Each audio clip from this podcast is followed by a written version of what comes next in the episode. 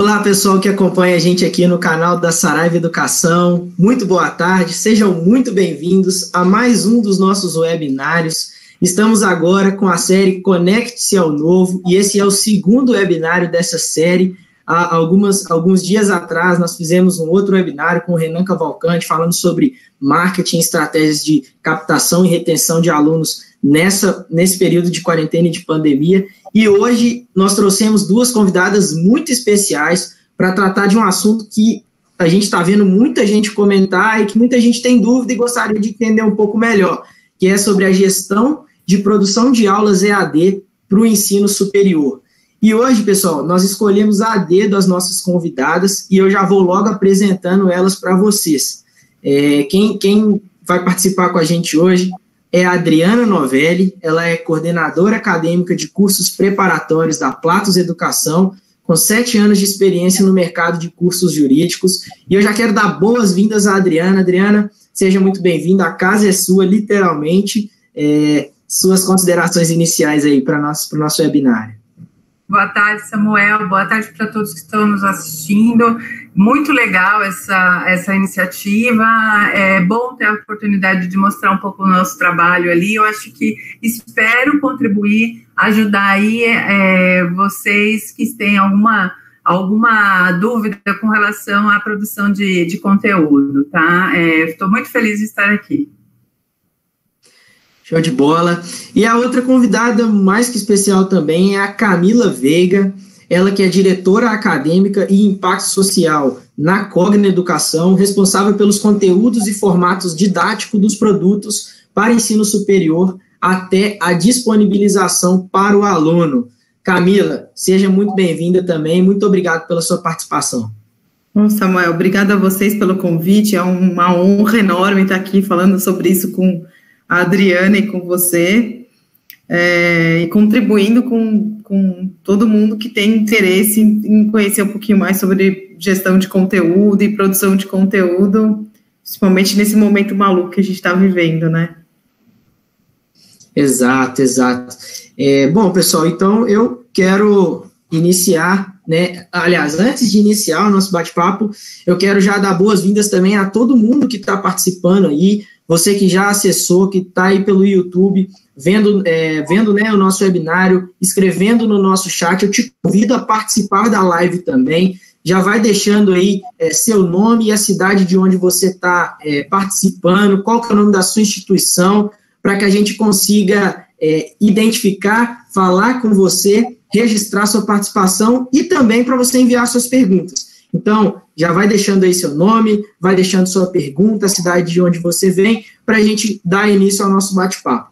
Um outro ponto muito importante que eu gostaria de lembrar a vocês é de se inscreverem no canal da Saraiva Educação e de deixarem o seu like aqui nesse webinário que a gente está fazendo. Isso é muito importante para a gente continuar interagindo com vocês, para a gente continuar é, levando esse conteúdo, levando esse é, material de qualidade para vocês, nesse momento em que nós sabemos que existem tantas, é, tantos conteúdos duvidosos, né, tantas coisas que muitas vezes a gente não sabe de onde está vindo, e a Saraiva com essa preocupação de trazer um conteúdo confiável, um conteúdo curado para vocês, é, proporcionando esses webinários. Então, se inscreva aí no canal, logo abaixo do vídeo, deixe o seu joinha, o seu like aí também, que para nós vai ser muito importante.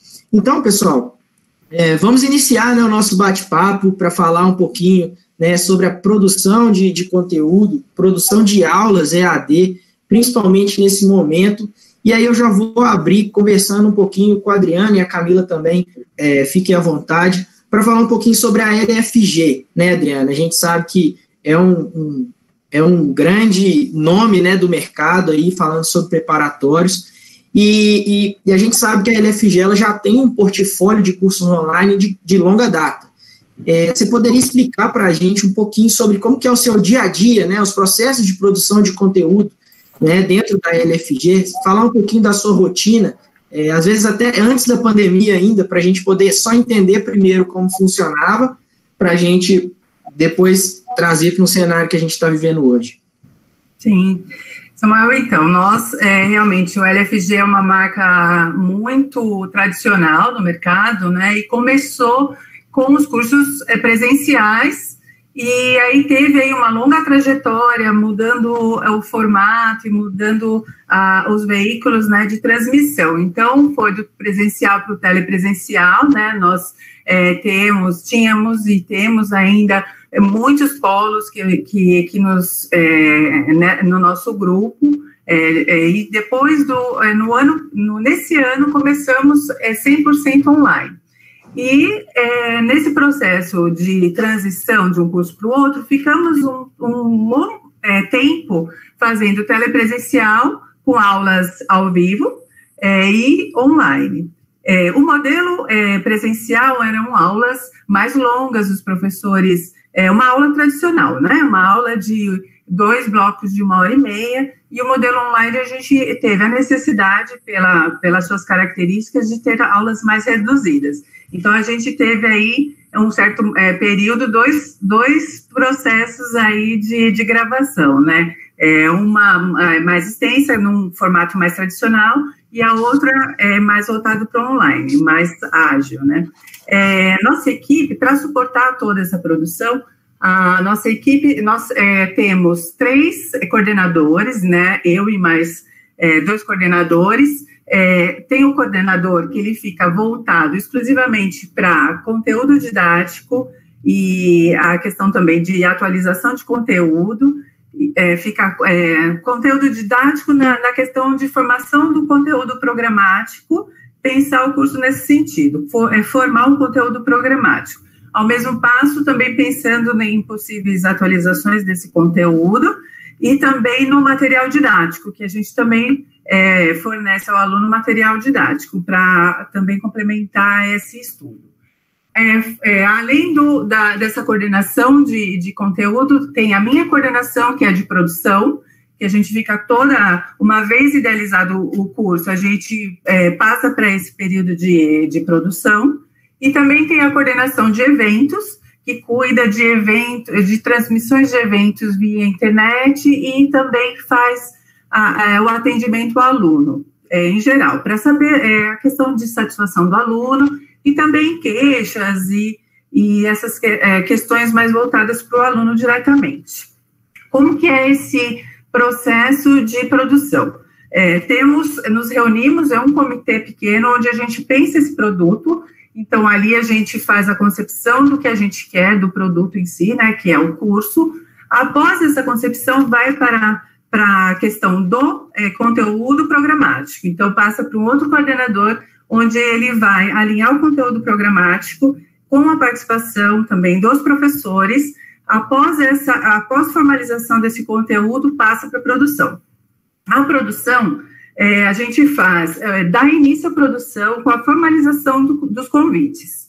A pensar os professores, porque a gente tem um quadro de professores bastante grande, né? Então, tem mais de um professor por matéria. Então, a gente, na fase de idealização do produto, a gente já pensa exatamente o perfil do professor que vai caber naquele curso. É, fazemos a formalização do, do, convite do professor e também o agendamento. É, esse agendamento, ele vai é, servir é, para a questão dos estúdios, né? Então, a gente, a Camila vai, é a responsável, né? Ela que que é essa questão dos estúdios, para agendamento dos estúdios e também para a gente ter ali uma noção de quando a gente vai conseguir começar a entregar esse conteúdo. Então, no agendamento, a gente tem uma boa noção desse prazo de entrega. Após esse convite do professor, a gente começa essa produção. Nos nossos cursos, há pouco tempo, a gente mudou muito a metodologia. Então, o que, que nós é, pedimos nas aulas, né, para os professores. Ele, ele faz uma apresentação dessa aula em PPT, porque aí a gente utiliza muito o recurso visual, né, então a aula fica mais organizada e visualmente mais interessante, então ele faz a apresentação e grava a aula. Para fazer a questão da apresentação de PPT, a gente tem uma equipe, que são os, coordena é, que são os monitores, que hoje eles funcionam muito com essa questão de curadoria desse conteúdo. Então, esse, esses monitores eles vão auxiliar os professores na formação desse conteúdo. É, faz a formatação, dá todo o suporte para o professor nesse, nesse material. Com o material pronto, ele pode gravar a aula. Aí gravou a aula, a gente faz um é, tem ali uma fase de, é, de avaliação da aula, né? A gente faz uma análise e validação dessa aula. Aí só após essa validação desse, dessa aula a gente é, disponibiliza para a equipe que é responsável pela subida desse conteúdo para o ambiente do aluno. É, tem dois, é, a gente trabalha com dois, com dois sistemas. Ou a gente é, cria todo o curso, um curso de pouca, é, de pouca carga horária. A gente cria todo ele antes de disponibilizar para o aluno, então a gente só lança o curso quando é, as gravações estão completas, e também temos a, o sistema de lançar o curso depois de, é, por exemplo, 50% do, do programa já concluído. E aí a gente faz é, o cronograma de postagem. Então, enquanto uh, já tem aluno consumindo o produto, a gente vai gravando e vai eh, disponibilizando para o aluno. Após essa disponibilização, aí vem essa fase de, de análise da satisfação do aluno. Então, a gente acompanha também é, o que, que o aluno está achando desse curso, quais os pontos que a gente precisa melhorar nesse curso, e aí, essa questão da satisfação, a gente já fica mais com a equipe de eventos e, a, e relacionamento com os alunos. Então, assim, basicamente é o processo que a gente usa para a gravação de aula, a, a, a, partir da idealização até a entrega para o aluno. É, a gente pode ver que, que, é uma estrutura muito robusta, né, Adriana? É, não à toa que a LFG tem o nome que tem e, e conquistou né, tantos tem tantos alunos ao redor do Brasil inteiro por conta desse cuidado, dessa preparação mais robusta para trazer com tanta qualidade para os alunos. Isso é legal. É, daqui a pouquinho a gente vai falar um, é, um pouquinho sobre talvez quem não tem tantas, uh, tanta essa estrutura toda para a gente dar dicas para esse pessoal também. Mas antes eu queria é, falar um pouquinho também com a Camila e, e fazer ali a primeira pergunta para ela, né? Ela que está lá na Cogna também, e liderando né, esse, esse time lá na Cogna, é, o time que, que apoia a produção de conteúdos para plataformas digitais das instituições é, do grupo, certo, Camila? Certo. Na verdade, vou tentar ser mais específico aqui, tá? Eu cuido da, daquilo que é material didático para graduação, então, a gente monta todo o material didático e é muito parecido com o fluxo da Adriana que ela estava contando. Conto daqui a pouco alguns detalhes de diferenças e, e de semelhanças também. E é, ajudo o grupo também nessa gestão de estúdios, da gente otimizar toda essa capacidade de produção é, de aulas mesmo que a gente tem para é, para todo o grupo, que é um grupo grande para caramba, e, e, e tem muita gente que pode se beneficiar desse recurso, então a gente entende que uma, uma área técnica é suficiente para cobrir tudo e cada um cuida da sua parte pedagógica e da, da, do formato que quer fazer esse, é, é, essa transmissão de aula. Então, para falar um pouquinho do trabalho mesmo, de como é que eu faço, é, a gente tem aqui algumas diretorias, então, para mim, o produto de graduação é um curso de graduação, então, um curso de administração, um curso de direito, enfim, ele já chega pronto com quais as disciplinas que ele tem que ter, com qual é a carga horária dessas disciplinas e com, é, com que, que, quais são os conteúdos que tem que, que, que, tem que ser passados e de maneira bem macro e também os, o que a gente chama de resultado de aprendizagem, que para quem está bem dentro dessa ou perfil do egresso, enfim, o, o que, que precisa sair dali, né? Do que, que eu entendo como aquela disciplina específica. E aí isso vem para a nossa área, e aí tem uma, um planejamento bem grande, muito parecido com o que a Adriana falou, que é a gente entender de quais são essas disciplinas e como é que a gente vai fasear isso, porque não adianta a gente produzir tudo. Imagina que a gente tem um curso de administração que tem 10 semestres, ou de direito também que tem, é, dependendo, chega até 10 semestres também. Então, são, você vai fazer cinco anos em seis meses, em um ano, né? É, é, ou em menos tempo. Então, a gente fazeia muito é, e a gente começa a fazer entregas parciais. O que, que, são entregas parciais? Primeira coisa que a gente faz aqui é refinar um pouquinho esses conteúdos. Então, quando eles chegam para a gente, vamos supor que ele tem que, é, o, o, aluno tem que sair daqui sabendo vou dar um exemplo de matemática financeira, juros compostos, juros simples. Então a gente tem que pegar essa informação e falar assim, bom, mas juros compostos vem antes de simples? Não, simples vem antes de composto. Então a gente arruma um pouquinho a casa, ver se tem alguma informação que a gente tem que colocar antes e depois, e isso entra na nossa linha de produção. Nossa linha de produção aqui, dessas disciplinas, ela funciona da seguinte maneira, a gente é, entende quais são essas disciplinas, arruma um pouquinho o que, que a gente tem que produzir dentro dessas disciplinas e a gente parte para encontrar autores para essas disciplinas. Esses autores, eles produzem livros para a gente, é, web aulas e todos os outros recursos que a gente vai usar durante uma aula. Então, se tem um fórum, um roteiro para o tutor, um guia de bibliografia, uma, uma série de coisas, e esse autor, normalmente, é sempre, na verdade, é um professor, é um mestre, é um doutor, é alguém super renomado na área que a gente chama para construir esse material didático para a gente. Isso tudo é feito em Word, em template simples e também em PowerPoint, como o da Adriana. E aí, é, a gente traz isso para dentro de casa, com esse material pronto, e ele não precisa entregar tudo de uma vez, ele, vai, ele pode fasear essa entrega também, então ele entrega uma parte ou um objeto, ou a, a, da introdução até o capítulo 2, depois do capítulo 2 até o capítulo 4, porque a gente não precisa colocar isso para o aluno tão rapidamente.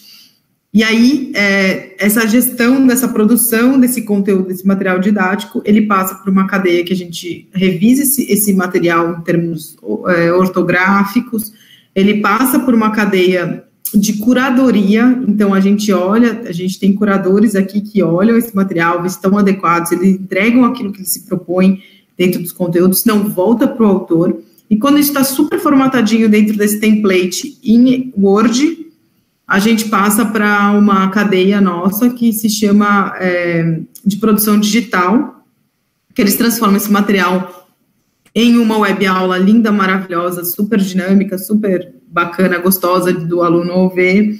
Ele pega esse PowerPoint também, ele, ele consegue fazer esse PowerPoint ficar mais turbinado, mais adequado, para que o aluno tenha também estímulos visuais, além, para além do estímulo é, é, de, de, aula mesmo, né, de ouvir ou só de ler. E a gente também coloca um monte de funcionalidade lá. Então, o aluno é, consegue ler, é, ouvir o, o, o texto é, do, como se fosse um podcast. A gente tem uma série de funcionalidades que vão sendo colocadas dentro dessa cadeia de produção digital. E aí tem uma outra cadeia que é de disponibilização desse material dentro do, do ambiente de aprendizagem do aluno. Isso eu estou falando de material didático para acompanhar as disciplinas e é o que suporta toda essa disciplina. Paralelo a isso, é, quando a gente fala do EAD, a gente tem as teleaulas também. Um pouco diferente da Adriana, as teleaulas são ao vivo, então o professor ele, ele tem o suporte do, do, do PowerPoint dele para ele dar aula, ele tem um estúdio à disposição dele, ele tem é, um treinamento, um planejamento para ele poder fazer essa aula de uma maneira mais leve, né? Que nem a gente está fazendo aqui, né, Adriana? Eu, você está super nervosa e eu estou vendo Samuel super light aqui, na, na já totalmente acostumado. É a tranquilidade e, de quem faz isso toda hora. Exato, então é isso que a gente tenta treinar nossos professores também. E aí eles dão uma aula e ao vivo para os alunos, que essa aula é transmitida via satélite, no caso da graduação, para os alunos dos polos, nos diversos polos do Brasil. É, depois dessa aula é, ao vivo, a gente, ao longo dessa, dessa aula ao vivo, a gente vai gravando essa aula, esse webinar também deve estar gravado, e assim como o webinar, a gente disponibiliza depois para quem não teve oportunidade de assistir ao vivo, né?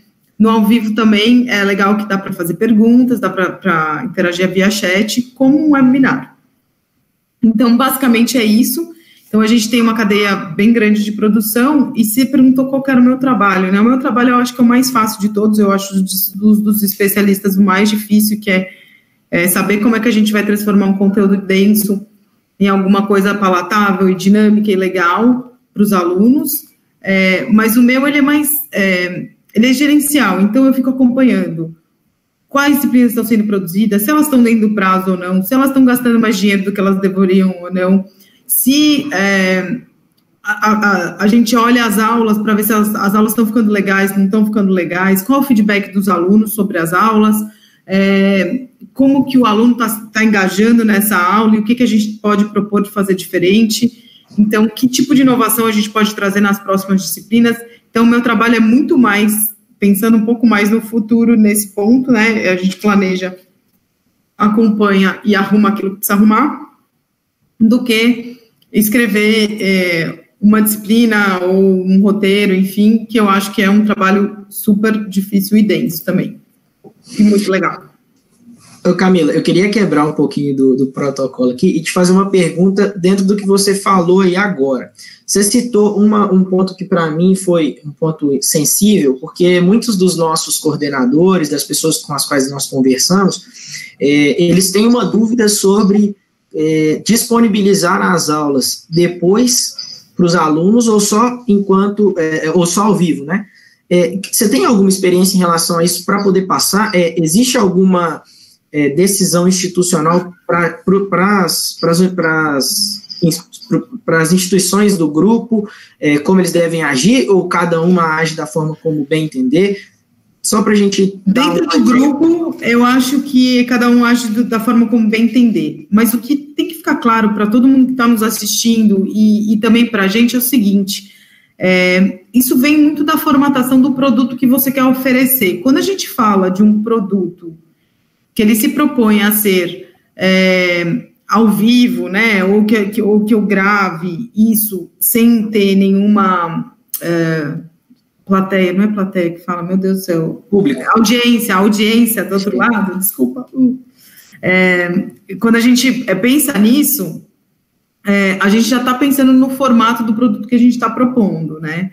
O, o, formato ao vivo, ele traz um monte de benefício, que é você poder fazer pergunta na hora, que é dar tranquilidade também do professor é, fazer alguma. É, sentir um pouquinho qual é a temperatura da audiência dele, fazer alguma adequação ou não. Por outro lado, né, ele não tem, ele não consegue errar na hora de falar. É, precisa ter uma, uma uma experiência muito grande e precisa ter uma audiência esperando por isso do outro lado. Então, é, a minha recomendação, assim, é, é, seguir o que vocês, o que cada um espera do produto que está oferecendo. Mas, uh, se fosse dar uma recomendação para todo mundo, é, independente se faz ao vivo ou se é gravada essa aula, é disponibilizar para o aluno, porque o aluno que está assistindo isso de maneira remota, a audiência que está assistindo de maneira remota, ela tem a expectativa da flexibilidade do horário que ela vai ver, se ela vai ver um pouquinho mais rápido, se ela vai ver um pouquinho mais devagar, se ela perder uma parte e quer retomar, então voltar um pouquinho é muito legal. Então, é, é sempre ter essa flexibilidade, ela é interessante. Agora, é, você vai falar assim para mim, mas o que, que é melhor, ao vivo ou gravado? Cara, cada um tem seu ponto positivo e negativo. A Adriana é, já teve aula ao vivo, que eu sei, e se ela quiser falar um pouquinho, ela fala. E a gente aqui do nosso lado, a gente tem os dois formatos também. Para a nossa educação à distância, os nossos cursos de graduação, é, quando a gente fala, é, quando a gente se propõe a fazer ao vivo, eles são ao vivo mesmo. Assim, o professor está lá na hora, fica lá assim, agora entrou.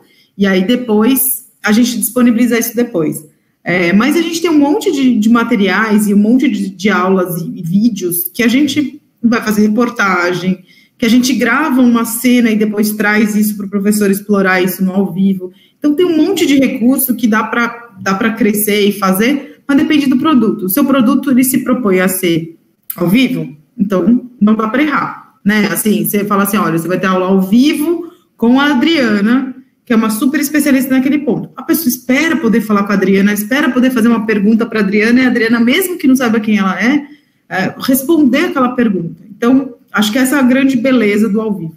Mas, o, o de, depois deixar isso disponível, ou simplesmente gravar esse material disponibilizar, também é tão rico quanto, ele permite é, um monte de outras coisas bacanas também.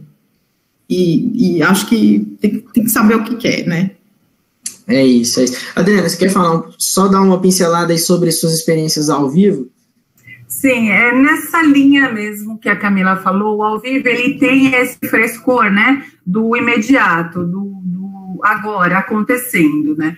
Ele tem esse ponto positivo, esse frescor, essa, essa questão imediata, mas também tem um ponto que é um ponto focal ali, é que ele precisa ser muito bem organizado, né? Como a Camila falou, você tem data marcada, horário marcado para que você esteja lá, que o aluno está te esperando ali para a aula, né? Então, a organização, a gestão do ao vivo, ela é muito mais trabalhosa. A gente não tem aquela é, tranquilidade de marcar, agendar com o professor para fazer, o professor tem algum contratempo, a gente pode uhum. mudar essa data. Não, é ali no momento, é, tem que acontecer naquele horário, naquele, é, naquela data e horário marcado. E, isso daí é um ponto que a gente, que faz a gestão desse, dessas aulas, tudo, a gente fica bastante é, é, é em cima. quem né? produz né? é puxado. É puxado.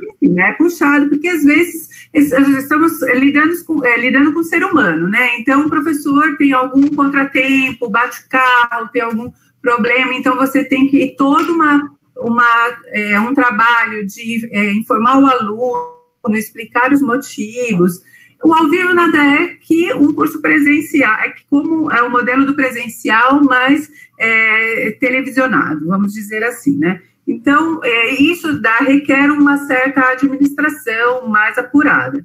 É, é, o, o, caso do ao vivo também, falar, mas esse ao vivo, ele, ele acontece naquele momento e se perde todo aquele trabalho? Não se perde, você pode usar uma aula ao vivo para uma turma e reaproveitá-la por uma, é, uma outra turma. Você pode retransmitir a aula. Então, de um produto, que é o ao vivo, você pode retransmitir para uma turma. É lógico que essa, esses alunos têm que estar cientes do que, de que não é ao vivo, né? Então, isso é uma obrigação, é, é da, é da, da gente informar, da empresa informar o aluno que ele está comprando o produto que ele é aproveitado de um ao vivo, mas que você pode pode fazer tranquilamente, né? É, isso daí é muito interessante fazer, porque tem um público que é ao vivo mesmo, é aquele mais tradicional, que gosta, que gosta dessa tranquilidade de uma aula é, sequenciada, uma aula com comentários, que pode ter uma participação mais efetiva. Mas você pode aproveitar esse produto fazendo um novo, for, é, é, utilizando ele para outras turmas, né? De outros formatos. Eu acho isso, eu acho bacana ao vivo, é trabalhoso, né? É uma responsabilidade, mas é válido, é válido. Quem gostar, é, quem quiser fazer esse formato, dá super certo. É, o ao vivo aqui na faculdade, a gente brinca que ele é muito parecido com presencial, né? O entre e sai de professores é. do estúdio, como se fosse sala de aula, tem, você tem que achar um substituto quando não tem, porque você tem que dar aquela aula naquele horário. A Adriana falou tudo, acho. Foi perfeita. Boa, e, e para pegar um gancho aí no que a Adriana falou, é mais ou menos o que nós estamos fazendo aqui, né, pessoal? A gente está fazendo esse webinário ao vivo, mas ele vai ficar disponível no canal da Saraiva Educação para você assistir a qualquer momento. Então, assim como foi o primeiro episódio dessa nova série, né, que a gente está é, fazendo, assim como foi da outra série, Dialogar para Reinventar, onde todos os nossos webinários estão gravados e podem ser acessados lá no canal da Saraiva Educação, você também tem a oportunidade de assistir depois é, esse conteúdo que nós estamos trazendo para você aqui, que é ao vivo. Quem está ao vivo tem a oportunidade de fazer as suas perguntas, igual nós vamos ler uma daqui a pouco, mas é, posteriormente você também pode assistir para poder acompanhar com mais calma, com mais é, detalhe, enfim, se você quiser ver mais devagar, mais rápido, como a Camila falou, são algumas é, das alternativas que o gravado depois nos dá, né? Bom, pessoal, eu tenho certeza que o trabalho de vocês, ele funcionava muito bem antes da pandemia e antes dessa quarentena, porque provavelmente todo mundo já estava alinhadinho na rotina e tudo mais. E eu vou fazer uma pergunta para vocês sobre os desafios que foram é, readequar essa operação, esse trabalho a essa nova realidade que a gente está. Só que antes de vocês responderem, deixa eu registrar aqui a participação das pessoas que estão acompanhando com a gente aqui ao vivo.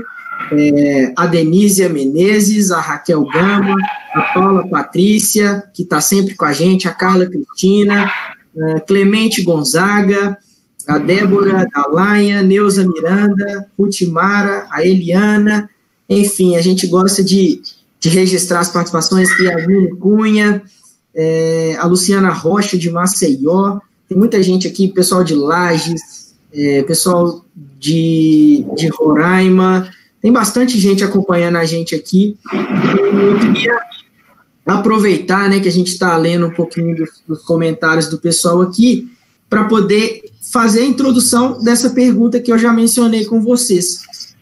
O Clemente Gonzaga mandou aqui para a gente: a estrutura oferecida e disponibilizada por vocês é muito boa e bastante suficiente. Claro que não temos visto com facilidade em diversas das instituições de ensino. É, e aí, trazendo um pouquinho para a situação da pandemia, depois a gente fala sobre como que a gente adequa a realidade das instituições de ensino. Quais foram os principais desafios que vocês encontraram para mudar né, essa rotina e adequar ela ao, ao home office, né, ao trabalho remoto, tanto é, na Cogna quanto na LFG? Legal. Eu, eu posso começar, Adri, rapidinho? À vontade. Eu vou falar muito rapidamente, assim, quando a gente fala do EAD, desse ao vivo, assim, pouco mudou. Por quê?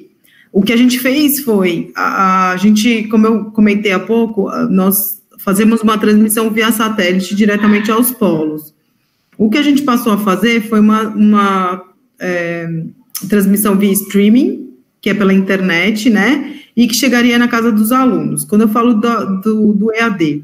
Então, e todo o material didático para aquele semestre, que envolve todas as web aulas e tal, é, já estava disponibilizado né, no ambiente do, virtual do aluno, então a gente conseguiu manter uma rotina menos caótica, vou dizer assim.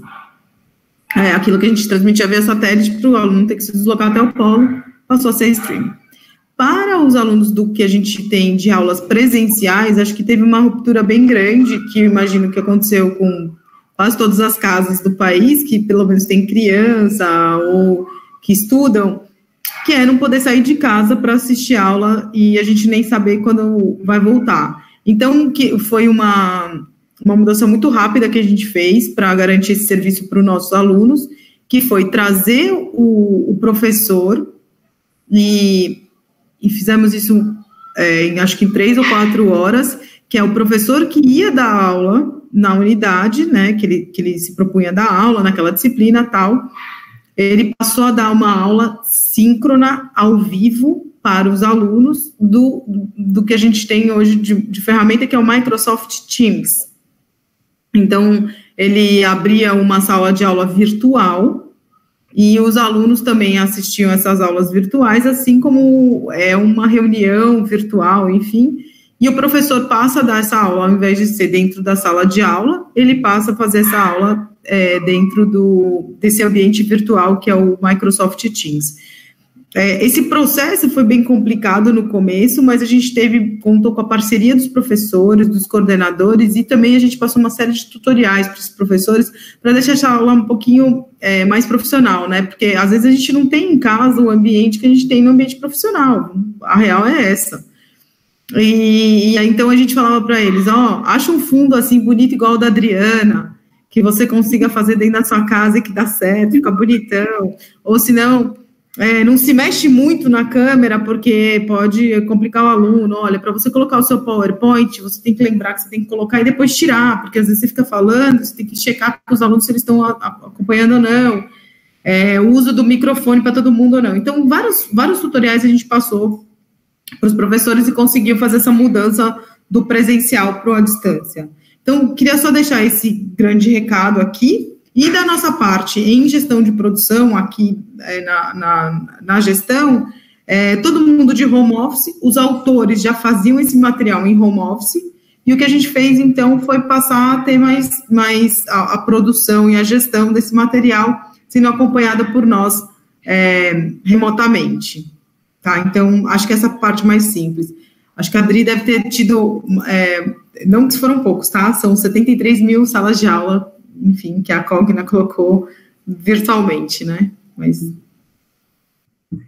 é, do, do, nosso lado aqui do LFG, antes, Samuel, eu queria que, é, que, se você me permitir, eu esclarecer uma questão com a nossa, é, é, com essas dúvidas. Eu acho que eu falei mais um, a nossa rotina de trabalho e a nossa estrutura, e assustou um pouco o pessoal, os nossos amigos aí que estão ouvindo, que apresenta ser uma estrutura muito grande, né? E algumas realidades é impossível de ter. É, eu gostaria, tudo bem, eu falar um pouquinho sobre isso para a gente. Aí eu depois eu já complemento com esses nossos desafios. Tudo bem, Samuel? Falar? Essa questão da, da, da, estrutura, realmente, a gente tem a felicidade de ter uma estrutura muito boa, que é, temos a estrutura de coordenação, mais de um coordenador, temos a estrutura de analistas que dão suporte, auxílio para esse coordenador, temos uma estrutura de monitores que também ajudam nessa questão da, da curadoria, nós temos agendamento, temos financeiro e tudo isso. É uma estrutura grande, sim, é, mas que, que, que não é necessário que seja assim para um, um, modelo um pouco mais enxuto, tá? Então, é, é, uma instituição de menor, de menor porte com relação aos funcionários pode ter só um coordenador que, que perpassa por todos esses essas atividades de idealização do, do conteúdo, da questão do, do conteúdo programático e também da produção.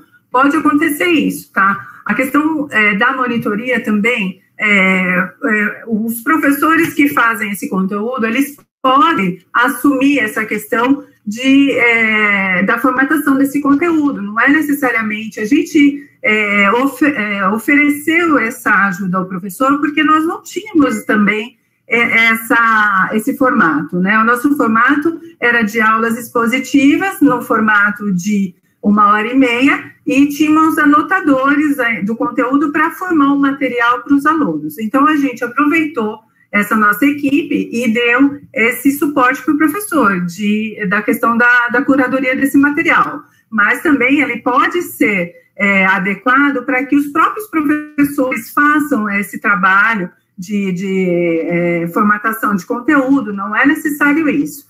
E as outras, as outras fases também, a questão de validação de conteúdo pode ser apenas o coordenador que faça. Então, pode enxugar, tá? É uma estrutura que a gente tem lá, que a gente adaptou de uma situação de aulas presenciais, telepresenciais para aula online, mas que ela pode ser muito, é, muito bem enxuta, tá? Independente, é, em determinados casos, tá bom? Só para tranquilizar uh, o pessoal que dá para fazer da mesma forma com menos gente, tá? É só adequar isso daí. Os desafios, e aí a Camila está aqui, qual que é o nosso maior desafio, né? O LFG. A gente estava já nesse processo, nesse caminho do, do online há um tempo. Então, a, o formato das aulas já estava muito adequada para esse novo momento, né? Então, as aulas, elas, elas já é, veio de um processo de muita análise metodológica, a Camila acompanhou isso com a gente, é, com relação também ao tempo de, a, é, de aula, tudo isso. O nosso desafio, e a Camila tem participação nisso, são os estúdios. Porque, assim, a gente teve que. A gente é, era. É, é, basicamente, a produção era só estúdio, a gente tinha ali uma estrutura de estúdio muito boa, com os profissionais de ponta do mercado, estúdio super bem equipado, os professores é, acostumados nessa dinâmica de estudo, de estúdios, e aí agora eles têm que fazer todas essas aulas por, é, da forma deles, a gente tem esse desafio. Os professores estão sentindo essa falta dos estúdios, é o nosso desafio. É, quando surgiu essa questão do isolamento, a gente teve pouco tempo para pensar nessa estrutura, a gente não teve, é, fomos pegos assim de, de, de supetão, né, de última hora. É, entramos nesse isolamento ainda sem a ideia do que ia fazer, porque a gente é, tinha, tem aí, né, ainda, é, tinha a programação de produzir nesse primeiro semestre mais de é, 1.500 horas de curso, muita coisa para produzir e de repente a gente perdeu esse esse suporte do estúdio e não tinha outra, não tinha pesquisado, não estava correndo atrás de nenhuma outra forma de produção.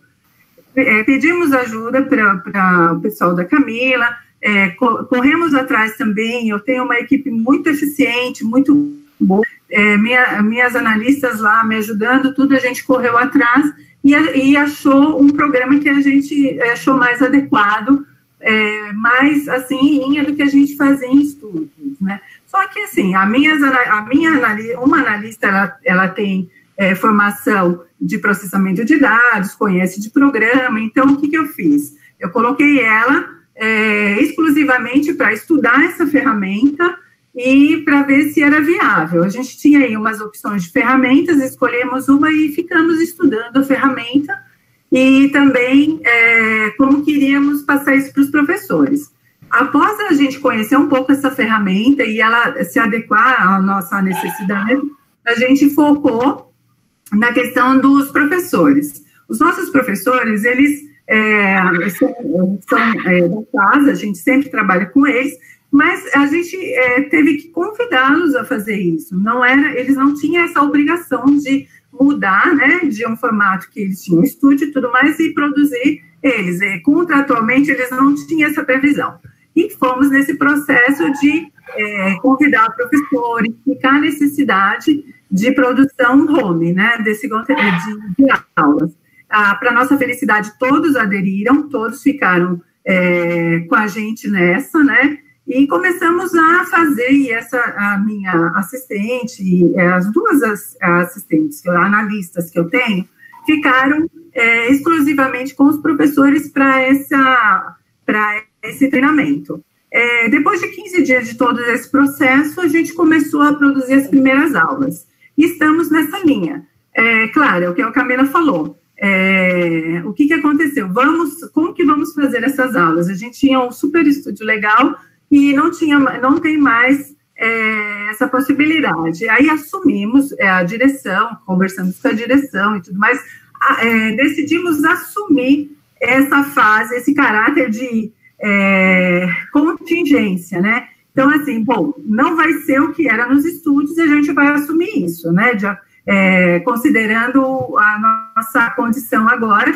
E aí comecei a falar com os professores, ó, oh, professor, é, não, não vamos ter o cenário de estúdio, o senhor vai ter que fazer na sua casa, é, no ambiente neutro. Aí começamos a alinhar com o professor como que seria essa aula, né? Os equipamentos, a gente não tinha equipamento suficiente para fornecer para o professor, então ele usa, ele usa o seu próprio equipamento, então é o notebook dele, é, não tem webcam, é, assim, a webcam é do, é do é, é, do equipamento dele, a gente não tem um, um recurso de iluminação específica, som. Então, fomos adequando. Ah, como que é o cenário? Bom, cenário, cenário neutro, é, a gente não faz menção à pandemia nas aulas para não estar esse clima, né, tenso, então aula é, acontecendo normalmente, e vamos tocar o barco. Está acontecendo bem, a gente, ah, depois desse processo de gravação do professor, tem o agendamento, ele passa as aulas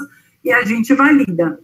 Contamos muito com a paciência do professor, porque muitas vezes teve que retornar a gravação, porque é aquilo que acontece, é, é barulho de, do caminhão de gás passando, é as crianças que entram no ambiente, é, então assim, fomos adequando com muita paciência e chegamos num formato bacana que dá para disponibilizar para os nossos alunos, né?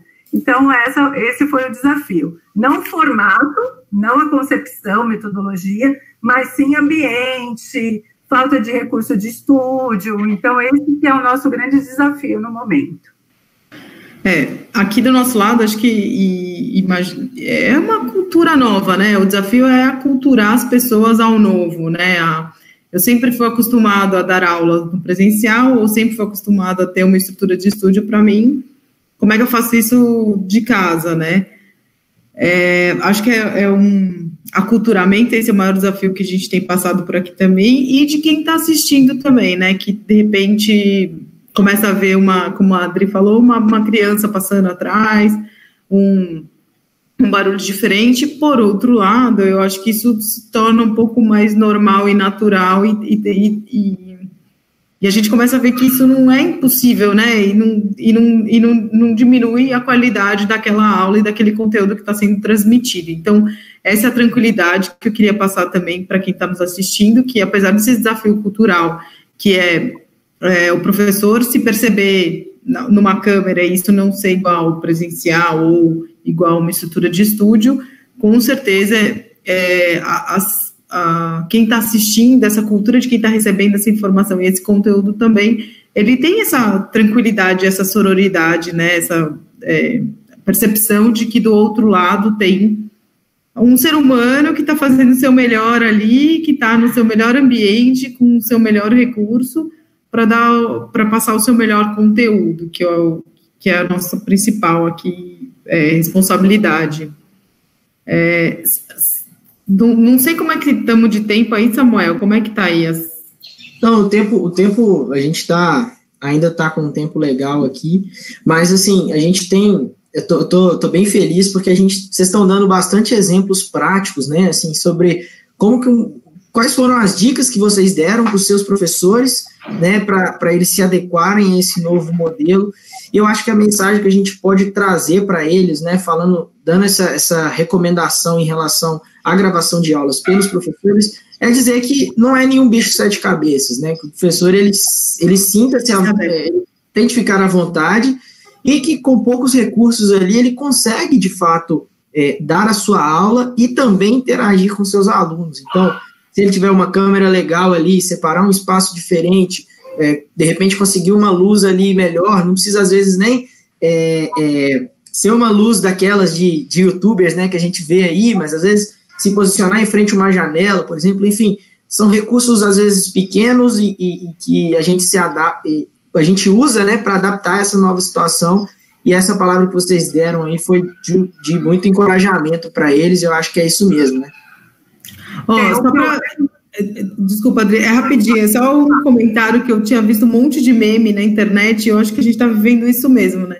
Ainda bem que tudo isso aconteceu na, em 2020, né? Enquanto a gente tem internet, enquanto a gente é, tem tecnologias super acessíveis. É, é, só você colocar no Google kit youtuber, você vai ver que tem kit de youtuber a partir de 100 reais. Então, assim, é, são recursos que são possíveis de, de, de serem usados, as pessoas é, têm condição de, de, de, se apropriar, não, é, não são recursos tão impossíveis, e a gente, como instituição de ensino, a gente tem a responsabilidade de suportar é, esses professores, então, de treinar, como a Adriana falou, de aculturar, de convidar, de deixar eles tranquilos, é, de, de, de também ter a... É, de essa sororidade mesmo, de, de ter a, a, empatia, né, de saber que do outro lado tem um ser humano e que pode ter contratempo. Uh, então, eu acho que, assim, tem coisas que a gente veio fazendo, é, tutoriais, tutoriais eu acho que são imprescindíveis, é, dar ferramenta para o professor, tem umas coisas muito legais que eu acabei vendo aqui nessa, nessa pandemia, que são ferramentas de, de, de gravação de aula, é, softwares, né, para você deixar uma aula super robusta, é, ou uh, de, de, é, de aulas síncronas, como a que a gente está fazendo aqui, né, de webinars, enfim, é, de aulas ao vivo, que estão gratuitas nesse período de pandemia, eu acho que todo mundo tem que se apropriar e aproveitar isso, é, disso, né, eu acho que o mundo inteiro está vivendo essa mesma é, complicação, essa mesma crise e está aproveitando para se reinventar. Então, da, talvez daqui a gente já saia até com outras possibilidades, que é um pouco do que a Adriana falou. Tá bom, agora a gente vai começar também a ter aulas agendadas, além das aulas que a gente já tinha dentro do estúdio. Então, como é que, como é que a gente vai se transformando nesse caminho todo? Mas tem, tem um monte de ferramenta gratuita, tem ferramenta barata para virar youtuber dentro de casa, tem tutorial para todo lado, e além disso, é, a, a, instituição né, tem que dar um respaldo, né, tem que suportar é, toda essa migração desse professor, suas dores, suas, seus reconhecimentos. Tem coisa muito legal acontecendo também. É, eu vou nessa linha mesmo, eu ia até comentar isso que a Camila falou. É, não, é, não precisa ser caro esse processo. Tem sim essas ferramentas gratuitas, desde que tome o devido cuidado na questão de é, segurança, né, de dados e tudo mais. Isso é uma preocupação que precisa ter, né? Porque é, precisa ter ali seu antivírus, super power lá, tudo certinho para usar esse, essas ferramentas. Mas existem coisas fantásticas aí, que graças a Deus nossos colegas youtubers e essa galerinha nova fizeram coisas em comunidade. É, é, eles fazem uma coisa muito interessante que agora nessa linha a gente descobriu, eles criam comunidades e criam esse, esse material, esses equipa essas ferramentas gratuitas para ficarem é, é, para servir, é, para ficarem testando. Então, é, eles se juntam aí, gente que nem se conhece de outros, é, de outros países, eles vão dando melhorias, fazendo melhorias nessas ferramentas. É bem bacana isso. Então, quer dizer, não precisa ser caro. Ah, preciso ter uma super câmera? Não. Você tem o seu notebook, você pode fazer. Eu tenho professores que é, demoraram um pouco para se adequar ao, meu, ao programa que a gente está usando. Eles fizeram gravação pelo celular, mandaram, deu super certo. Então, é, não tem que se desesperar, dá para fazer muito bem feito. E assumir, como eu disse, essa questão do, do momento, sabe? A gente está numa, numa situação sui generis, sabe? E, e uma coisa que eu percebi aí dos nossos alunos é que o fato de estar em casa, da, é, de a gente estar criando esse material mais, mais caseiro do, no estilo fica em casa, está dando uma, uma acolhida no, no, nos alunos. Eles estão se sentindo realmente mais, é, estão se sentindo em companhia dos professores. Eles estão na casa deles, os professores nas suas casas, então eles estão sentindo uma proximidade desse professor, sabe? Eu acho isso muito bacana. Isso psicologicamente até está contribuindo para essa questão de estar em casa, é sozinho muitas vezes. Então ali ele vai, ele vê que o professor também está na casa dele, que está fazendo esse trabalho. Eu acho que a gente até está somando nessa questão aí do, do isolamento nesse sentido, entendeu? Ótimo. É, é, excelente vocês falarem isso, porque muitas vezes a pessoa que, né, os, os nossos queridos professores, coordenadores, é, diretores que nos assistem, é, às vezes estão assim, caramba, elas estão falando com tanta propriedade e tudo, e eu às vezes me sinto um peixe fora d'água porque não é da minha geração e tudo mais. Não tem nada disso, todo mundo está passando por um momento difícil, para todo mundo está sendo um desafio se adequar a esse novo modelo, e você faça da forma como é, estiver ao seu alcance para fazer. O importante é que não deixe de fazer. Né, e, e se adeque mesmo a essa nova realidade. Fique tranquilo que todos temos dificuldades, todos temos desafios, e o que nós estamos aqui é justamente tentando encontrar formas para superar esses desafios. Então, é uma palavra aí de, de acalanto, digamos assim. E um ponto que a Adriana tocou que é muito legal, muitas vezes o, o, contato do aluno com o professor, né, é, ele se restringia à instituição de ensino, e aí ele ia para a instituição, conversava com o professor ali, e quando ele volta para casa, por ele não ter o WhatsApp do professor, ou por ele não ter um contato direto do professor, às vezes ele até ficava, poxa, daqui quanto tempo, não é só na próxima aula eu vou conseguir falar com meu, com meu professor e tal. E agora ele até tem mais acesso ao professor, né? Ele conversa com o professor às vezes pelo WhatsApp, ele manda uma mensagem ou um e-mail, o professor responde com mais agilidade. Então são alguns pontos. E uma outra coisa muito legal de citar também que eu tenho percebido bastante é que, assim como chegam dificuldades e desafios, quantas lives, né? Quantas, é, quantas, quantos seminários, quantos bate-papos, quanto conteúdo, né? Pipocaram nesse momento para poder auxiliar também todos nós em todas as áreas, né? Então, muitas vezes, conteúdos que os professores não tinham acesso, que às vezes era pago, por conta dessa pandemia, acabou sendo liberado um valor é, pequeno, simbólico, ou às vezes até de graça. Então, é, tudo tem seus, seus ônus, mas tem seus bônus também, e cabe a nós saber usar da melhor maneira, não é mesmo? A vida é constante aprendizado, eu concordo com você, tem que saber usar, tem que se atualizar. É, quem sabe não encontra um próximo youtuber aí, quem sabe, né, a gente não encontra é, uma nova vocação de um professor.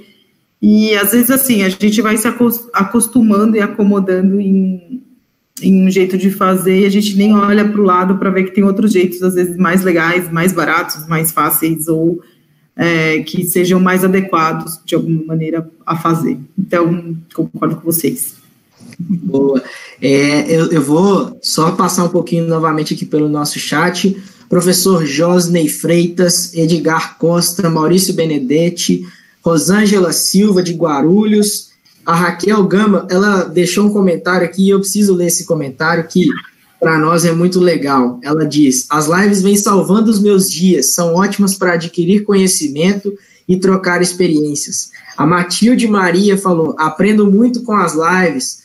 Ah, a gente fica muito agradecido com esse feedback, com esse retorno de vocês, porque a ideia é exatamente essa: é trocar experiências e tentar passar o máximo de conteúdo é, legal para vocês. A gente tem uma pergunta no nosso chat aqui, pessoal, e eu queria passar para vocês duas é, responderem.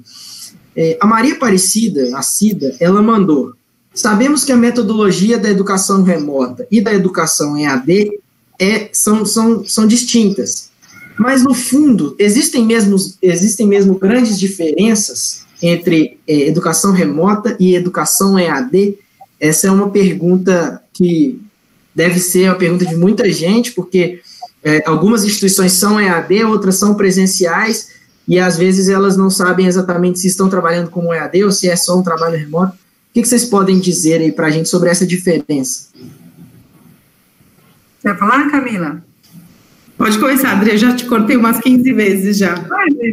Então, o que eu entendo é que não existe essa diferença. Eu acho que a metodologia da EAD e a remota, ela, ela é a mesma, metodologia de conteúdo, didática e tudo mais. O que pode acontecer é isso que a gente está falando agora, é a questão da, dos recursos, né, que, que o professor vai ter nas suas residências que pode não ser os mesmos recursos, que ele teria numa, é, no, no estúdio ou no ambiente mais profissional de gravação.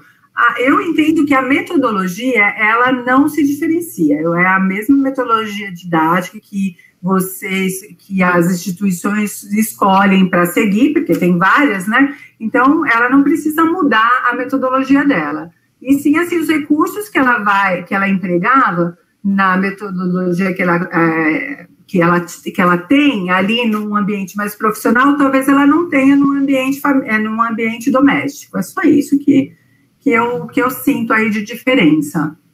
É, eu concordo com a Adriana, acho que metodologia a gente não muda, mas eu, eu, eu consigo ver diferença para aquilo que a gente chama de síncrono e assíncrono. É, síncrono é aquilo que é ao vivo, que é na mesma hora, que é que está acontecendo tudo ali. Então, não, não, precisa nem ser ao vivo, mas, por exemplo, você põe um vídeo e você tem um chat do lado. Isso pode ser um, um momento síncrono, né? Que tem alguém do outro lado para você debater. É, e o assíncrono, que é aquilo que você recebe, e você pode também ter interação, então tem um quiz para você fazer, tem uma, uma resposta que você precisa submeter, né? Enviar é, em cima daquele vídeo tal, mas ele não é na mesma hora, ele não precisa ser na, no mesmo momento, né? Então, esse síncrono e assíncrono, se eu entendi bem a pergunta, a gente poderia diferenciar como a distância e o remoto. O remoto eu entendo como síncrono, nesse caso, né? Que é aquilo que é remoto, mas nos aproxima, porque a gente está falando ao vivo ou ao mesmo tempo, ou interagindo simultaneamente o assíncrono é o que seria a distância, que é aquilo que permite também, eu acho que como a Adri falou, é, são, é uma flexibilidade maior que você dá, a pessoa pode fazer no tempo dela, na hora dela, a gente pode trazer outros recursos, e aí a gente, eu chamaria talvez do a distância nesse caso, e aí é o assíncrono, né, que acontece, então você faz alguma coisa e submete, e, você, e o outro recebe depois, né, isso de qualquer lado. Mas não precisaria mexer na metodologia da, da do curso ou da faculdade, ou, enfim, do, do, do, do cenário que a gente está, é só mudar o recurso mesmo. Pra, e tem ferramenta para os dois, tá, gente? Tem ferramenta que você consegue gravar uma aula, editar essa aula e colocar lá no ar, e que é, esse funciona para o assíncrono, e tem as ferramentas de, de uma sala de reunião, sala de aula virtual, que funciona no remoto, né? Que é no síncrono, que eu estou chamando aqui. E aí entra um, uma série de, de plataformas aí que tem no mercado e que tem que escolher qual é a melhor e mais barata que, e mais viável, mais fácil de utilização para todo mundo. Boa, excelente, excelente. Quer complementar alguma coisa, alguém? Ah, não, legal. É, bom, pessoal, eu queria falar com vocês sobre o futuro, né? A gente sabe que o mundo não vai permanecer da mesma forma ou não vai voltar à forma como era antes. A gente sabe que é, teremos que, que nos continuar se readaptando à, à nova realidade que nos, nos está imposta daqui para frente. Teremos aí o que muitos estão falando de novo normal, isso em todas as áreas da nossa sociedade. É, pensando um pouquinho sobre gestão e produção de conteúdo educacional, o que, que vocês acham que vai mudar daqui para frente? É, o que, que como, como vocês acham que vai, que vai ser esse novo normal, pensando na gestão e na produção de conteúdo educacional? Quer falar, Camila? Ah, então, eu acho que esse novo normal aí, é, ele vai trazer muito mais coisa legal do que coisa ruim. Por quê? Eu acho que ele vai permitir, ele permitiu já que a gente aprendesse uma pancada de coisas novas, eu ia falar uma coisa feia, mas eu não vou. Então, a gente aprender muita coisa nova, é, e que nos mantém atualizados e que a gente pode é, a, é, encontrar caminhos diferentes para estar tá perto do, do, nosso, da nossa audiência e do nosso aluno, né? Então, é, eu, eu acho que esse novo normal veio para ficar, isso diminui barreira é, de localização, diminui barreira de. É, a internet está é, é, permitindo uma série de coisas muito legais, é, funcionalidades novas que a gente pode focar. Então, aquilo que eu falei no começo, será que a gente precisa ver, ouvir, ler ao mesmo tempo a mesma coisa? Não, você pode só ouvir, pode só ler, então pode trocar, você não consegue tá no ônibus, não consegue assistir uma aula porque seu, o seu dados do celular não, não permite, se você só conseguir ouvir aquela aula e andar também já, já vale a pena. É, acho que como a Adriana já comentou aqui, é, tem, ou você, Samuel, desculpa, não me lembro, mas que esse momento que a gente está tem trazido um monte de gente para falar, né, em, em lives, em, em, em, conteúdos que são gratuitos e que as pessoas percebem que isso tem um valor enorme para quem as ouve, né, que gera audiência também. Então, acho que isso vai ser difícil da gente mudar. Comportamentos nossos é, de, de deslocamento mesmo, será que faz sentido eu ir até o trabalho? Ou a Adriana encontrar um professor que não, sei, não esteja fora do Brasil, porque ela tem que trazer para o estúdio, esse cara não pode gravar de lá. É, a gente não pode ter uma figura internacional para dar uma aula, né? Eu acho que permite tanta coisa legal esse novo normal e também permite a gente pensar em, em quem, quem que é a nossa audiência e como é que ela quer receber essa informação. E aí, sei, isso aí daria uma nova live, viu, Samuel? Só para te avisar. A gente, rapidinho, Adriana, antes de você falar, a gente falou um pouquinho disso na nossa live anterior com o Renan, quando ele falou sobre é, expansão, né? É, com, com, esse novo normal, aonde a gente consegue chegar, que talvez antes a gente não conseguia, às vezes horizontes que instituições e, e, e centros né, de, de, de, ensino não pensavam em alcançar, mas que agora com esse novo, com essa nova realidade podem alcançar estratégias para isso acontecer. Adriana, queria que você falasse um pouquinho sobre sua visão desse novo normal. É, filosofar um pouco, né? Porque o novo normal ainda está por vir, né? Então a gente não tem é, muita noção do que, vai ser esse novo, né? Normal. Eu acredito que, que vai ter um impacto muito grande na questão financeira das pessoas, na, na questão de formato de trabalho, né? Como a Camila falou.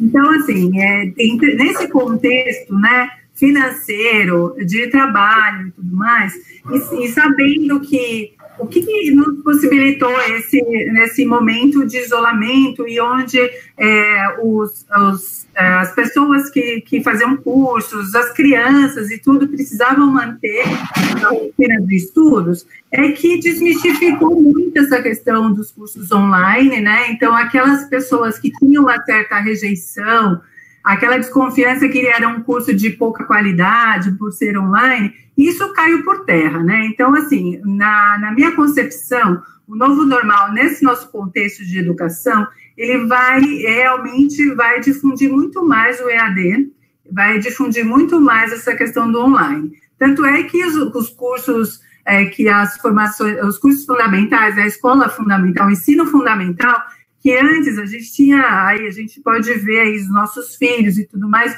que eram presenciais, é, simplesmente presenciais, agora estão tendo que é, trazer os online para dentro dessa, é, desse público também, né, de ensino fundamental, de pessoas mais, mais novinho. É, na, nossa, na nossa situação, a gente já estava no, no EAD, a gente estava já no online e, estava experimentando essa mudança de, de é, preferência, né? Há alguns anos atrás, é, alguns não, acho que um ou dois anos atrás, a gente tinha um público presencial, que era o telepresencial, muito forte. Esse é, mudou essa, essa questão. O ano, o ano passado, o nosso público online era muito forte. Então, vai vir, é, o online vem para ficar mesmo. A gente, é, isso daí já para mim é uma certeza. Por essa questão da praticidade que a Camila falou, né? Porque as aulas é, são responsivas, né? Então, você pode ver no seu celular, você pode, quando você está indo para o seu trabalho, você pode é, ver no seu computador, você não tem que se deslocar a algum lugar. Então, isso é muito forte no EAD. E também a questão financeira, porque um curso online, ele é mais barato do que um curso presencial. Para você fazer para você produzir um online, para você vender e retornar essa economia para o público é muito ma maior, entendeu? Então, tem essas duas questões do online que eu acho muito interessante, que o novo normal, é, o online vai, vai vir mesmo com força total, né? As outras áreas da vida aí vamos deixar para mais para frente, mas a questão da educação, da formação de curso, eu acho que a bola da vez aí, o queridinho são os cursos online mesmo que a gente vai ter aí para frente. Um desafio, né, pessoal, que eu acho que, que vai acabar acontecendo é, são a, a, questão da atualização de conteúdos, né? É, agora eu acho que a exigência por conteúdos mais, quanto mais atualizado, atualizados possível, é, isso vai ser algo que vai ser mais latente, eu acho. Então, pode ser que alguns conteúdos eles acabem tendo um prazo de validade mais, é, mais curto e exijam um pouco mais né, da, dessa atualização mais constante, não é mesmo? Sim, sim. É, o que a gente tem ali no, na, no LFG são essas duas fases. Tem a fase de produção do, do curso é, inteiro, né, na sua produção total, e depois de disponibilizado, depois de um certo tempo, a gente começa a trabalhar nas atualizações. Então, esse processo de atualização, ele é constante. A gente, ainda mais que os nossos cursos são a grande parte juri, é, jurídicos, né? Então, a questão, a atividade ju, é, jurídica no país, ela é latente, ela cada vez mais a gente tem aí novos, novas leis, novos entendimentos. Então, a nossa atualização, ela é, ela é frenética. Eu, diria, eu, diria, eu diria que ela é frenética, não é nem constante. Então, isso realmente é, é um ponto chave aí para quem vai investir no IAD, é, dessa questão da atualização. Joia. A Maria do Socorro, ela fez uma pergunta e aí eu queria compartilhar com vocês. Ela perguntou o seguinte: o que difere, o que difere talvez do remoto para o EAD é, seria não estar ainda fazendo as avaliações? É, eu acho que talvez no contexto dela os alunos podem ser que não estejam ainda fazendo avaliações, né? Mas é, o fato de ter avaliação ou não pode ser um fator diferencial, vocês acreditam? Então, eu vou, eu vou tentar responder, Dri, porque eu acho que esse daí é uma pergunta que talvez venha de faculdade, tá? É, quando a gente fala de ensino de, de educação superior, quando eu falei faculdade, é, educação superior, a gente ainda tem uma normativa de que as avaliações, mesmo desses cursos que estão sendo dados por conta da, da pandemia de maneira remota, é, algumas avaliações não, não poderiam ser feitas remotas, né? Elas só poderiam ser feitas de maneira presencial. Então, não sei se é isso que está causando essa dúvida ou não, mas a gente entende que é, é, possível sim a gente fazer acompanhamentos ou provas parciais de maneira remota, né, de maneira digital, e que a avaliação final, enfim, para fechar o semestre, alguma coisa assim, aí assim é, ser é, uma, uma, avaliação é, presencial ou, ou, ou, de acordo com a legislação vigente. Eu, eu, eu não sei se foi essa a pergunta. Agora, se ela pergunta se é eu, eu vejo muito o que é EAD, que é colocado o remoto como esse síncrono e assíncrono. Então, quando eu, acho que isso é mais relevante e aí a, a avaliação se torna indiferente. No síncrono, ela pode ser feita depois de uma aula que você vai ter perguntas e respostas, né? Ou vai ter um quiz para validar se aquilo ficou retido ou não no aluno. E no EAD é a mesma coisa, você pode fazer perguntas ou pode fazer provas em vários momentos, essas provas serem digitais.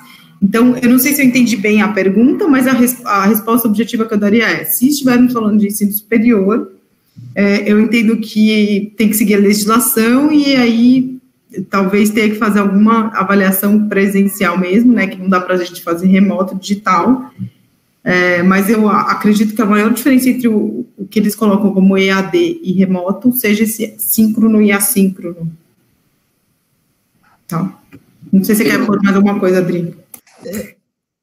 Nessa questão da avaliação, como, como você mesmo disse, a gente não passa por esse processo, a gente não tem um, uma avaliação do curso, porque são cursos preparatórios para concursos, exames da ordem e também cursos de práticas e especializações. Então, a gente não avalia o aluno, né?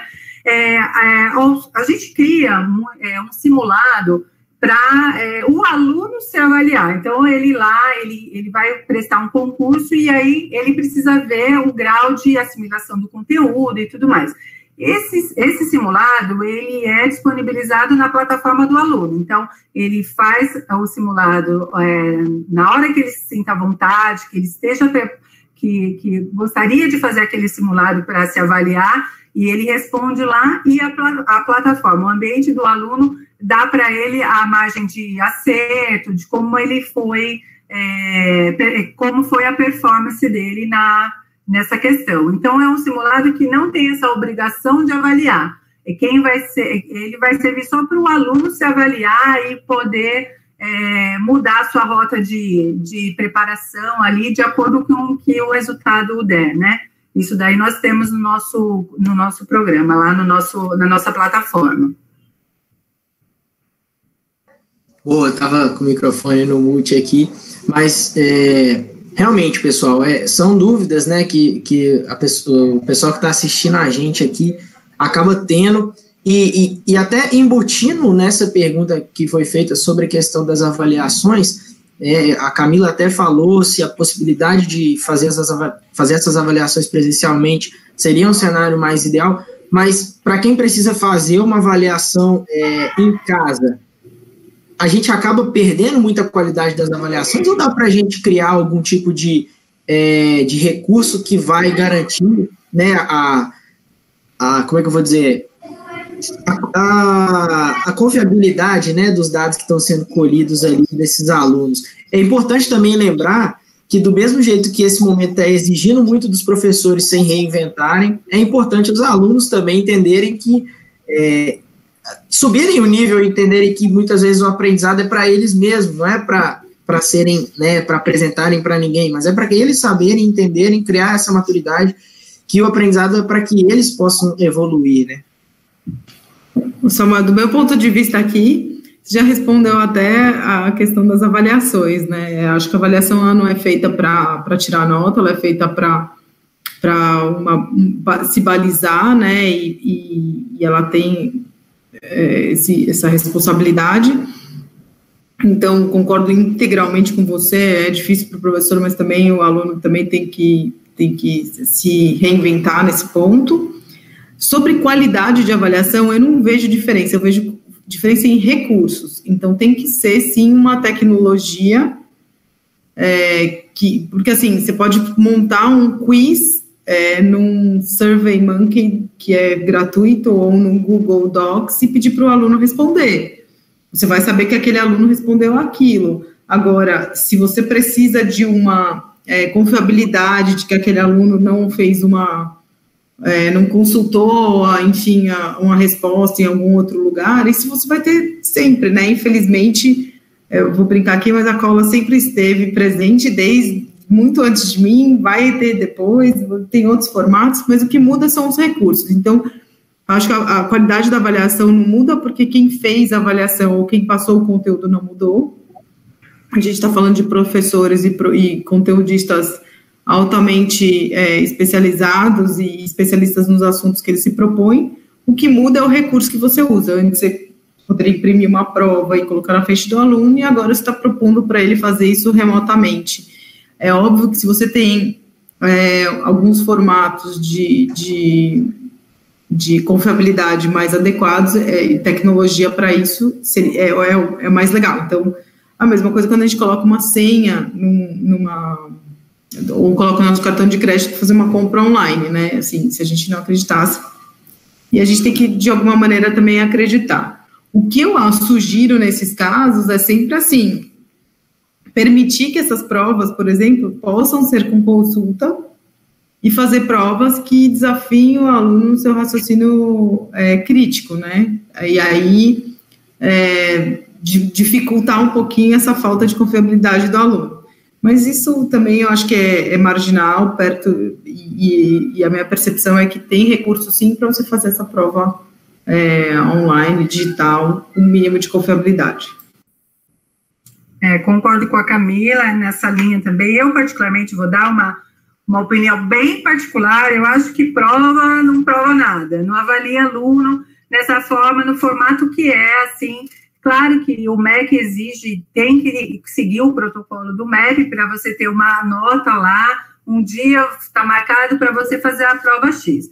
Mas eu acredito mais na, na avaliação do aluno no decorrer do, do curso, através de metodologias ativas, de participação efetiva de alunos nos debates, sabe? Eu acho que a avaliação ela não pode ser num dia específico, ali você decora e, e faz. Ela tem que ser no decorrer do, do, da formação dele, né? No decorrer do curso, conforme a participação dele, né? Na, nas atividades. A, eu acredito muito nas metodologias ativas, eu acho que ela sim forma. Então, eu, eu sou contra a avaliação nesse sentido, mas fica entre nós, ninguém está ouvindo, eu sei que o MEC está aí com seus protocolos, né? Mas a gente pode pensar nisso que a Camila falou aí no final, de criar é, questões que exijam do aluno um raciocínio crítico mesmo, porque aí ele não tem como colar, ele tem que desenvolver o raciocínio dele naquela, naquele determinado tema. Eu vou muito por essa linha.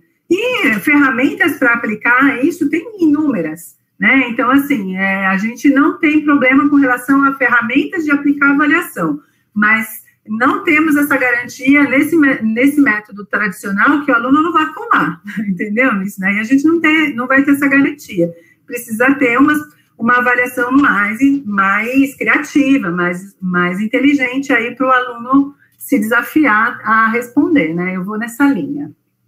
É, é, é, importante a gente falar que, assim, né, o aluno que quer burlar o sistema, ele vai fazer isso no modelo remoto, no modelo presencial, é, semipresencial, do jeito que, que ele né, que tiver, ele vai dar um jeito. Então a gente faz é para aqueles que querem e para aqueles que precisam de aprender. Então, é, trazer um pouquinho de tranquilidade também para quem está nos ouvindo e tem essa preocupação para entender que isso acontece sendo no remoto ou sendo no presencial.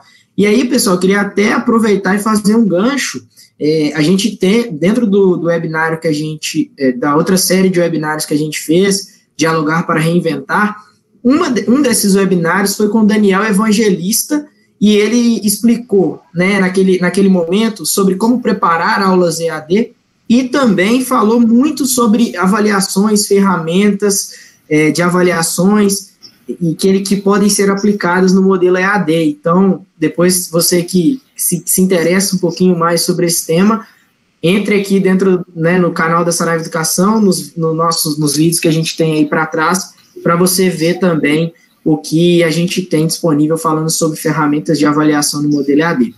Pessoal, a gente já está caminhando para o encerramento e eu queria agradecer de coração a presença né, de vocês, da Adriana, da Camila, dizer que foi um prazer incomensurável, eu diria, inenarrável, inenarrável poder participar com vocês. E as considerações finais de cada uma. Adriana, muito obrigado. É, foi um prazer ter você com a gente aqui, você que já está aqui, você que já é né, do, do grupo. É, fica, fique à vontade sempre que quiser para poder participar. Obrigado. Ah, obrigada. Ah, foi assim, muito prazeroso. Eu gostei muito de expor o nosso trabalho aqui para vocês. É, fico à disposição para contribuir para quem tiver interesse em saber mais sobre essa questão da, do procedimento, do processo de produção de conteúdo, a questão do online, as nossas experiências. Eu fico aberta a essas questões até fora do webinar. E assim, muito obrigada e estou com os melhores aqui, Camila, Samuel, Daniel, obrigada, viu? Camila, muito obrigado pela sua participação. Foi muito rico todas as inserções que você teve, todas, a, todas as contribuições que você deu para a gente aqui. É prazer mesmo estar falando com você e sempre que quiser, a casa é sua. Olha, faço das palavras da Adriana as minhas, estou à disposição de vocês é, depois daqui. Só preciso lembrar todo mundo que meu nome tem dois L's, se alguém quiser me mandar algum e-mail, alguma coisa, e senão não chega. E foi uma honra estar tá tá falando de um assunto que eu confesso a vocês que quando eu era pequenininha e falava o que, que eu quero ser quando crescer, com certeza não seria tão, tão rápido assim eu falar gestão, gestora de produção de conteúdo de uma grande faculdade, mas eu me apaixono todos os dias pelos especialistas com quem eu trabalho, os técnicos com quem eu trabalho, e, e, é com eles que a gente aprende. Então, se eu puder deixar aqui um recado para todo mundo, é deixa florescer, porque ideia não falta, ferramenta não falta por aí. E não precisa ser caro para ser bacana, para ser legal. E acho que é por isso que tem tanta gente dando certo e sem recurso. E acho que o que no fundo, no fundo, educação e conteúdo é o que vai fazer a diferença, né? Então, é, é para todo mundo focar nisso que, que chega do outro lado, né? Sem esquecer, obviamente, das competências socioemocionais, mas acho que a gente pode ensinar todo mundo com bastante é, leveza né, no final do dia. E todo mundo segura firme aí que isso aí, esse tempo maluco já deve estar tá acabando por aí. Boa, boa. Bom, pessoal, então é isso. Queria agradecer mesmo a presença não só delas, mas também de todos que participaram, você que interagiu no nosso site, que mandou sua, sua mensagem, que, né, que, interagiu no nosso chat, que mandou sua mensagem, que deixou seu like, que compartilhou a sua, compartilhou essa live com outras pessoas. É, para nós faz toda a diferença, para nós é muito importante. Então, eu quero agradecer. Esse é o segundo webinário dessa nova série que nós estamos fazendo. Estamos preparando e planejando novos webinários para continuar trazendo conteúdo de qualidade para vocês. E você que, porventura, não teve sua pergunta respondida ou que queria fazer algum outro comentário e não teve oportunidade, não, a gente não conseguiu ter, é, ter tempo para poder fazer, mande para o nosso e-mail, falecom.saraivaeducação.com.br falecom.saraivaeducação.com.br mande sua mensagem, mande seu e-mail que a gente encaminha para a Camila, para a Adriana, elas respondem e a gente continua é, mantendo essa interação, essa, essa comunicação com vocês aí, que faz toda a diferença. Para finalizar, queria agradecer a Laís, queria agradecer ao Daniel, que estão aí nos bastidores fazendo tudo isso aqui acontecer e dizer que foi mais uma vez um prazer muito grande poder participar e, estar junto com vocês aqui nesse webinar. Um abraço, pessoal, e até a próxima live. Tchau, grande beijo. Tchau, tchau.